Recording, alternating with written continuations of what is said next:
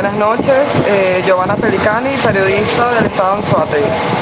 Bueno, el primero no es orfanato de Pozuelo, es centro de reclusión de menores del municipio de Sotillo, ubicado en el sector Pozuelo de Puerto La Cruz.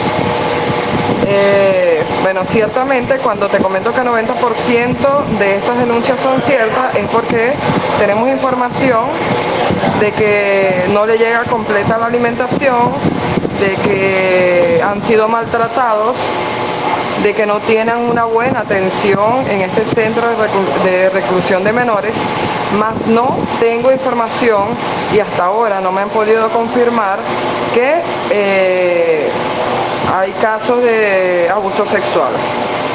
Sin embargo, entre rumores, sí se ha dicho esta, o, bueno, se ha rumorado esta información, más no hay confirmación de la misma. Eh, el número de, menores que alberga este centro de reclusión no es exacto, hace aproximadamente 15 días se hablaba de 17, pero eh, bueno, esta cifra varía de acuerdo a la cantidad de niños, niñas y adolescentes que ingresan a este centro de reclusión.